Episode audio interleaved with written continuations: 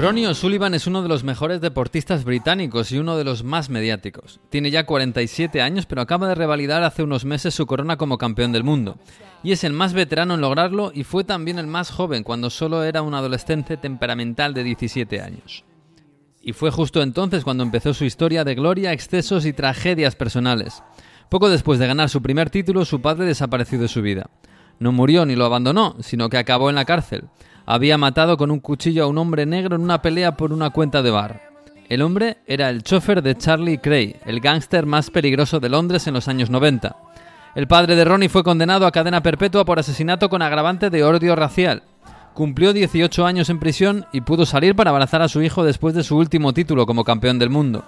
Lo hizo junto a Lily y Ronnie Jr., sus dos nietos pequeños, pero faltaba la mayor, Taylor Ann, la primera hija que tuvo el campeón con solo 21 años y que rompió su relación con su padre antes de ser mayor de edad. Ella también ha tenido una niña, la única nieta de O'Sullivan, a la que nunca ha podido conocer. Él mismo admite que se lo ha ganado con una vida de alcoholismo, drogas, ausencias y desórdenes mentales. En 1996 agredió a un miembro de la organización y fue suspendido por dos años. Su madre había entrado en prisión por evasión de impuestos. En 2005 se rapó la cabeza en mitad de un torneo y acabó perdiendo entre gritos y gestos de ansiedad.